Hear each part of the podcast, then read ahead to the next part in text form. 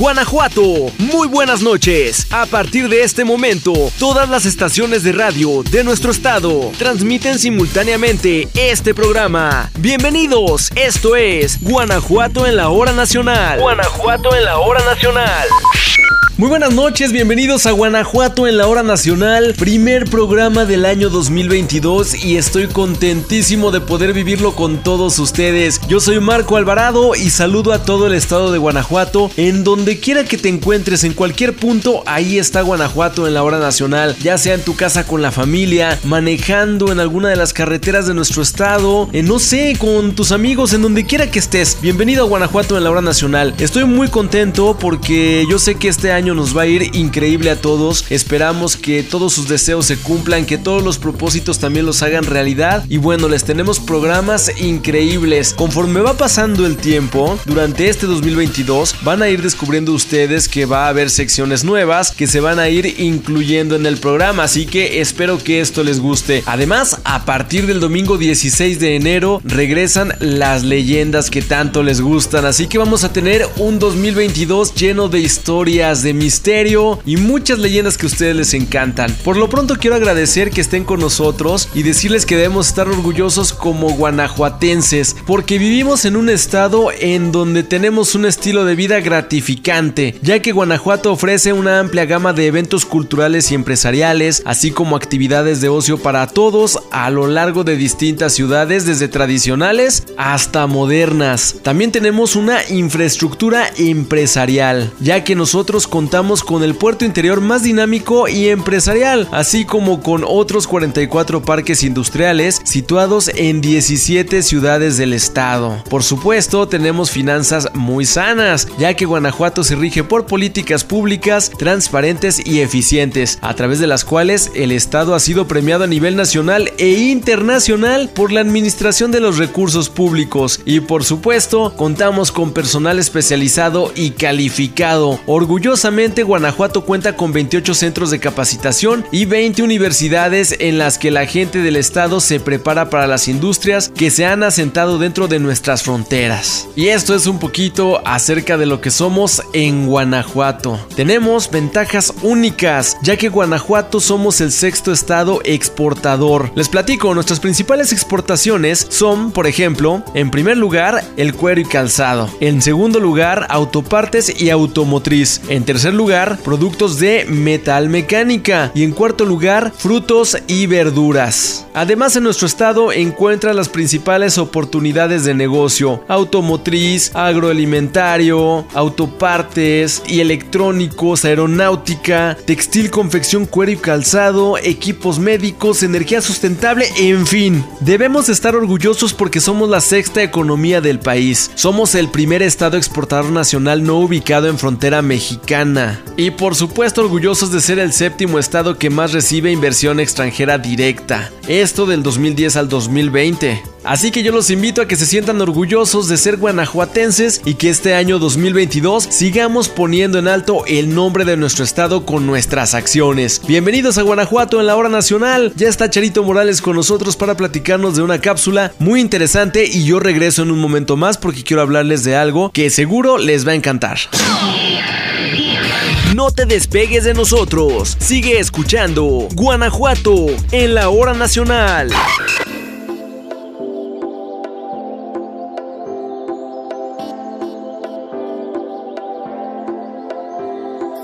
¿Qué tal amigos de Guanajuato en la hora nacional? Feliz 2022. Hoy les hablaré del 2 de enero del año de 1946, una fecha imborrable para los habitantes de la ciudad de León, Guanajuato, ya que se conmemora uno de los hechos más trágicos y lamentables de su historia, la matanza de los mártires del 2 de enero. Todo ocurrió tal como lo escribió en su momento el cronista de la ciudad, Carlos Arturo Navarro Valtierra, en su libro Llegar a ser. El ejército federal disparó contra la multitud congregada en la plaza principal por protesta de elecciones y mató alrededor de 30 leoneses y causó lesiones en muchos más. Los antecedentes de la historia inician el 16 de diciembre del año de 1945, cuando los ciudadanos asistieron a las urnas a votar por sus autoridades municipales. Los contendientes eran Carlos A. Obregón, con el apoyo absoluto de la Unión Cívica Leonesa, que tenía el propósito, desde su fundación, de trabajar por un León mejor. Su rival era Ignacio Quirós, del Partido de la Revolución Mexicana. Fue indiscutible que Obregón ganó por mucho a Quirós, pues obtuvo 22.173 votos contra 58. Sin embargo, el segundo salió vencedor. Fue por eso que comenzaron las protestas y manifestaciones. Los inconformes se quejaron a las puertas de la presidencia municipal. Parecía un mitin tranquilo, pero a las 9 de la noche, las puertas del edificio se cerraron y el alumbrado público se apagó. Al momento que la policía y el ejército, parapetados en los balcones y las azoteas, dispararon sobre la multitud, bajo la orden del gobernador Ernesto Hidalgo, quien quería imponer como alcalde a Ignacio Quirós. La gente huyó y trató de protegerse contra las bancas, con los árboles y en el kiosco de la plaza. Entonces, los soldados, al mando del general Bonifacio Salinas Leal, salieron en abanico del recinto oficial a perseguirlos y disparar sobre ellos. El número de víctimas fue interminable, pues los muertos y heridos se dispersaban entre la Cruz Roja, los hospitales públicos y privados, los consultorios médicos y las casas particulares. Oficialmente se reconocieron 26 muertos y 37 heridos graves, aunque el diario Juventud Bizarra señaló que fueron 40 fallecidos y arriba de 300 lesionados. Desde entonces, la plaza es conocida como Plaza de los Mártires del 2 de enero. Los hechos quedaron registrados en periódicos, libros, documentos y ahora en las redes sociales y son evocados año con año por varias generaciones.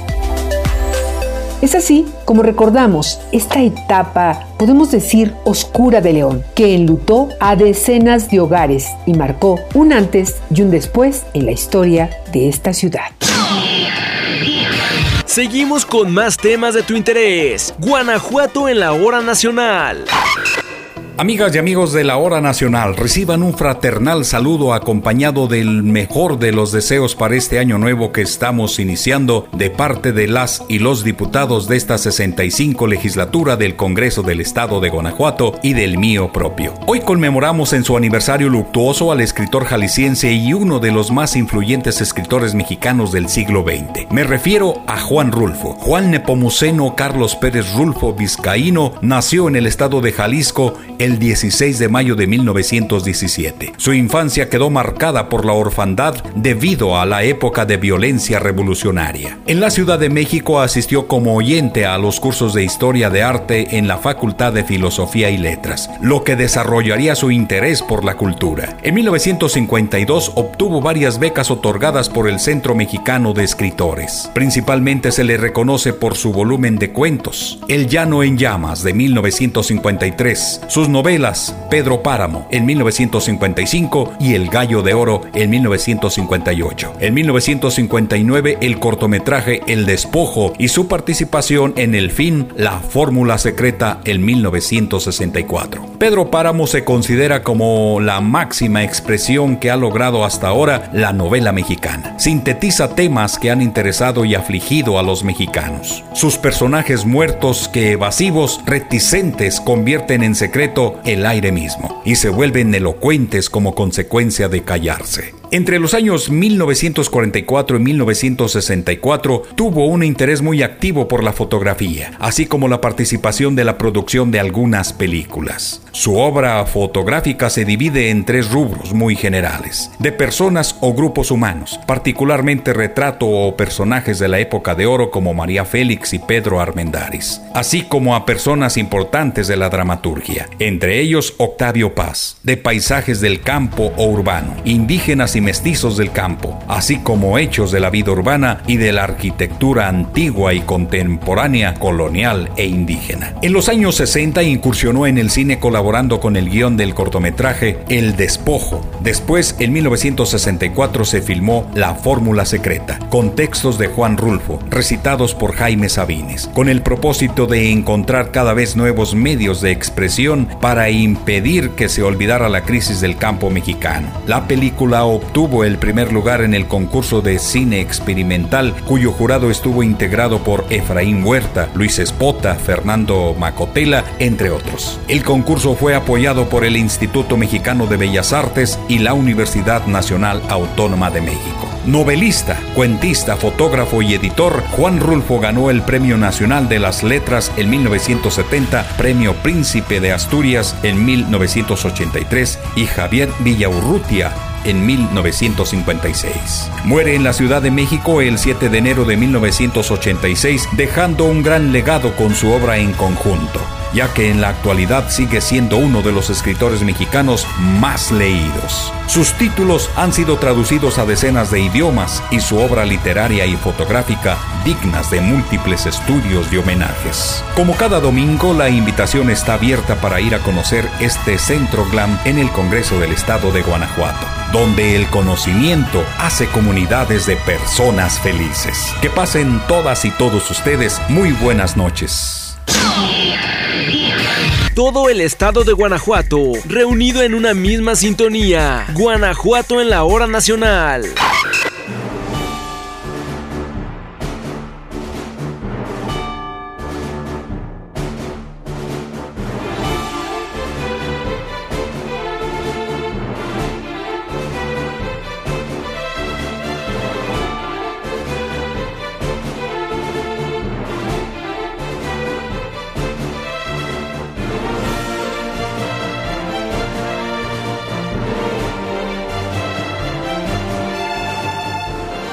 Hola, ¿qué tal? Buenas noches a todos los radioescuchas de Guanajuato en la hora nacional. ¿Cómo están? Yo soy Eunice Ríos y hoy les voy a platicar sobre un personaje de nuestra historia. Si usted visita la ciudad de Guanajuato, sin duda podrá observar desde el Jardín de la Unión, que se ubica frente al Teatro Juárez, al fondo, a lo alto del Cerro de San Miguel, un monumento en honor a Juan José Martínez el Pípila. Los invito a conocer un poco más de la vida de este personaje que participó en la toma de la Alhóndiga de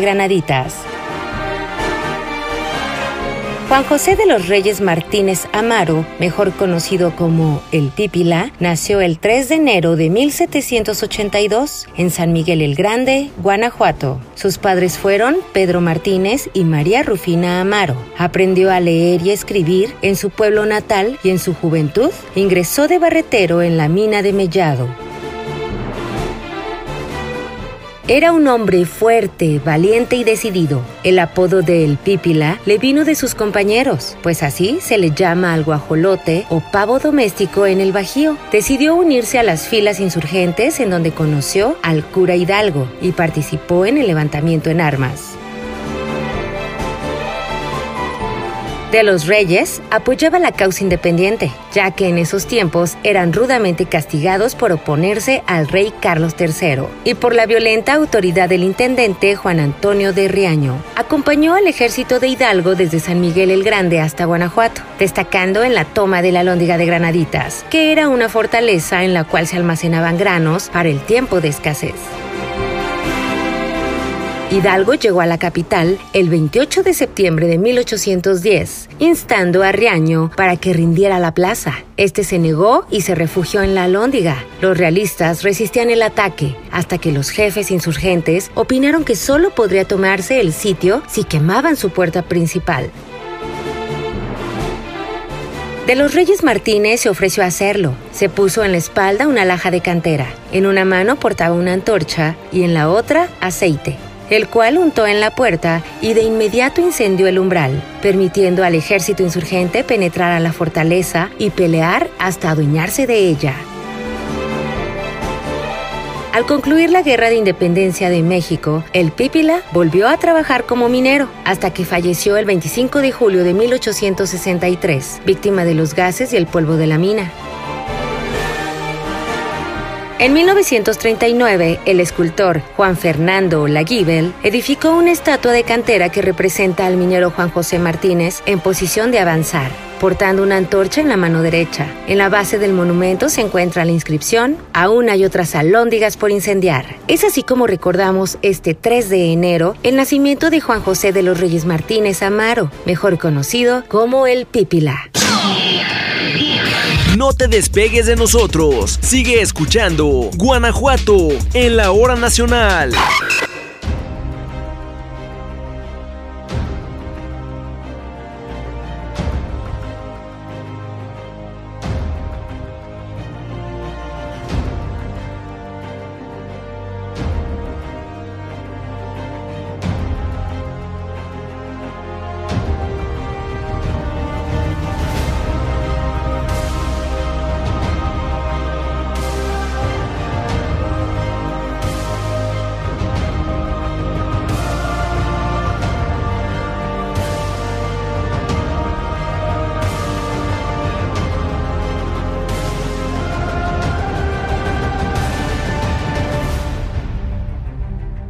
Tal amigas y amigos? Iniciando un nuevo año, esperando que hayan comenzado con alegría, amor y esperanza este 2022. Y es un gusto que nos estén acompañando. Yo soy Hugo Aldair y esta noche les hablaremos de Juan José Marcos Gaspar Antonio de Aldama y González, reconocido por la historia como Juan Aldama. Nació en San Miguel el Grande, actualmente San Miguel de Allende, el 3 de enero de 1764. Era hermano de Ignacio Aldama, así como tío de Mariano y Antonio, también insurgentes. Al comenzar la Guerra de Independencia de México, era capitán en el Regimiento de Caballería Milicias de la Reina y aunque residía en San Miguel el Grande, asistía a las juntas que los conjurados tenían en Querétaro. Al descubrirse la conspiración, Aldama abandonó San Miguel y se dirigió a Dolores al encuentro de Miguel Hidalgo e Ignacio Allende para informarles lo que sucedía. Así, al amanecer el día 16 de septiembre participó en el grito de insurrección.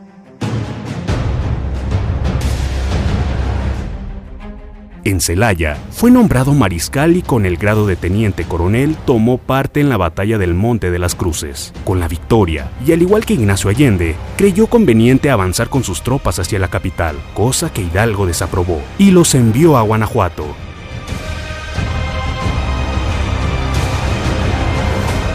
Acompañó a Ignacio Allende en la batalla de Guanajuato y participó en la batalla del Puente de Calderón. Marchó al norte del país para cruzar a Estados Unidos y conseguir implementos de guerra. Juan Aldama permaneció junto a Allende durante toda la campaña, hasta que fueron presos en Acatita de Baján. Conducido a Chihuahua, fue juzgado y condenado a la pena capital, siendo fusilado en compañía de Allende, Mariano Jiménez, Mariano Abasolo y Manuel de Santa María.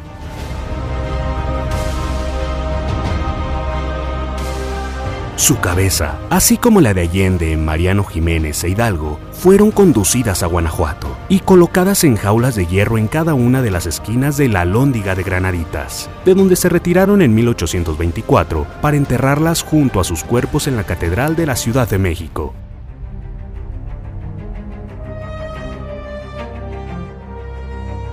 Los restos de Juan Aldama reposaron en la columna de la Independencia en la Ciudad de México hasta el 30 de mayo de 2010, fecha en que fueron trasladados al Museo Nacional de Historia para su análisis y autenticidad.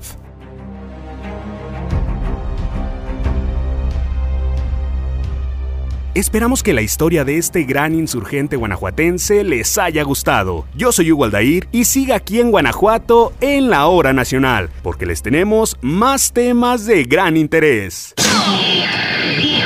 Seguimos con más temas de tu interés. Guanajuato en la hora nacional.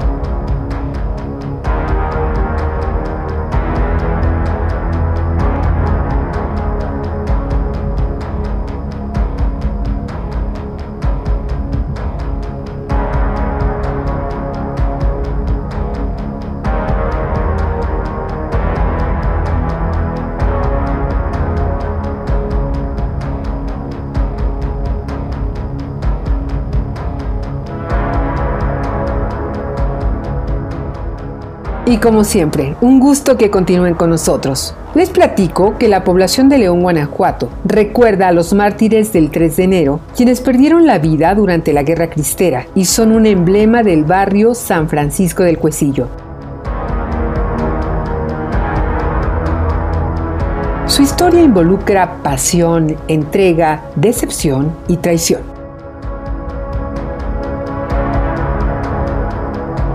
Todo ocurrió durante la Guerra Cristera, entre el año 1926 y 1929, y los lugares donde se vivió con mayor intensidad fueron el Bajío y los Altos de Jalisco.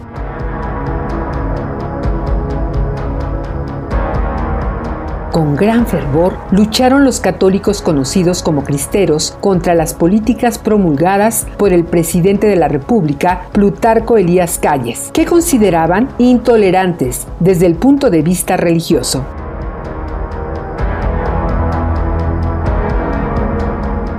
Calles modificó el Código Penal de la Constitución de 1917 y una de las quejas principales era la apropiación de los bienes de la Iglesia. Para el 3 de enero del año de 1927, el conflicto Iglesia-Estado estaba candente y fueron sacrificados seis jóvenes leoneses que decidieron tomar armas contra las leyes persecutorias de la Iglesia. Sus nombres, Nicolás Navarro, Ezequiel Gómez, José Valencia Gallardo, Salvador Vargas, José Gasca y Agustín Ríos.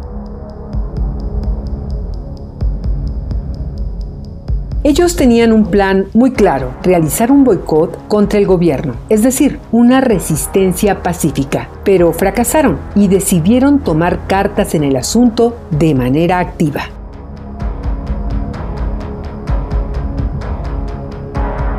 Se celebraron varias juntas en Guanajuato, en Jalisco también, para organizar el movimiento armado llamado Cristeros. Y la última reunión fue el 26 de diciembre del año de 1926 en una finca vecina al Panteón de San Nicolás, a la que asistieron 20 personas que se comprometieron a luchar en favor de la religión católica.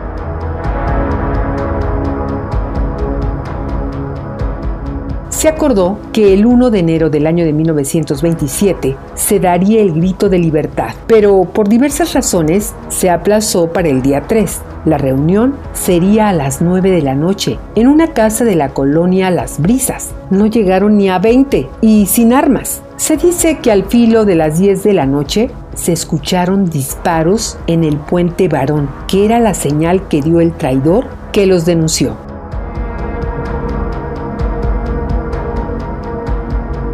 Los jóvenes fueron detenidos y juzgados por un supuesto tribunal que ordenó su ejecución.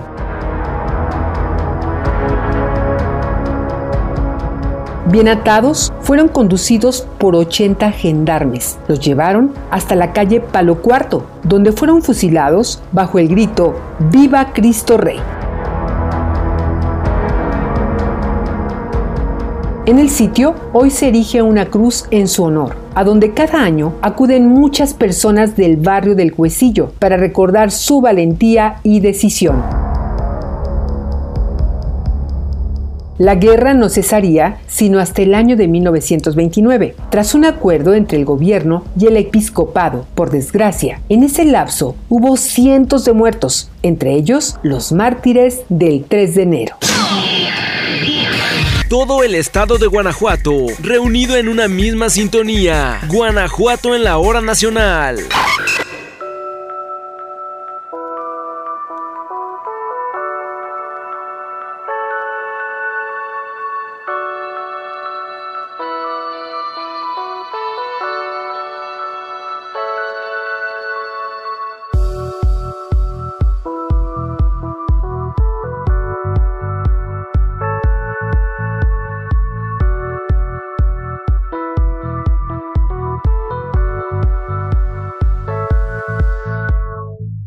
Qué bueno que siguen con nosotros. Continuamos en Guanajuato en la hora nacional. Yo soy Marco Alvarado y yo quiero hacerles una pregunta. ¿Saben ustedes qué es el Gran Bajío? Bueno, Permítanme porque se los voy a explicar en este momento. El Gran Bajío, la mejor región de América Latina, es una iniciativa privada que integra a los principales empresarios de Aguascalientes, Guanajuato, Querétaro, San Luis Potosí, Michoacán y Zacatecas, que busca desarrollar grandes proyectos, atraer inversiones, crear sociedades estratégicas a nivel global y entrar a nuevos mercados surge con la intención de la reactivación económica frente a la pandemia y cuenta con el apoyo del gobierno de Guanajuato para varias actividades que generen empleo, inversión y derrame económica principalmente. Se trata de entidades con una gran pujanza, con un gran crecimiento. Se debe tomar en cuenta que la competencia no tiene que ser interna, es con el mundo. Y bueno, para hacer que la región se convierta en una potencia en Latinoamérica, primero debe haber unidad, porque solo así los beneficios serán para todos. Es el momento de hablar bien de México. Esta regionalización vale mucho la pena definitivamente.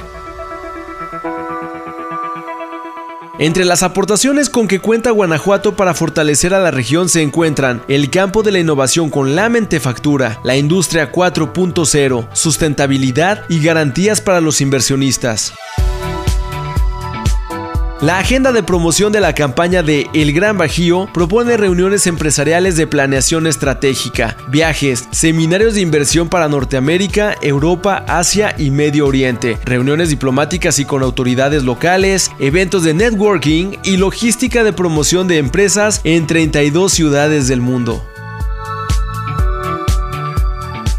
Participan todos los miembros de El Gran Bajío, nueve países, cinco agencias internacionales, empresarios y presidentes municipales, entre otros. Muy interesante este proyecto, ¿no creen? Pero bueno, ahí lo tienen un poco de buena información. Yo soy Marco Alvarado y el día de hoy me despido, pero los espero el próximo domingo y les pido que no le cambien porque todavía tenemos más temas de interés. No te despegues de nosotros. Sigue escuchando Guanajuato en la hora nacional. Estamos en la parte final de Guanajuato en la hora nacional. Deseamos que hayan disfrutado de todos los temas. A nombre de todo el equipo, muy buenas noches. Soy Rosario Morales. Hasta la próxima. Guanajuato en la hora nacional. Guanajuato en la hora nacional.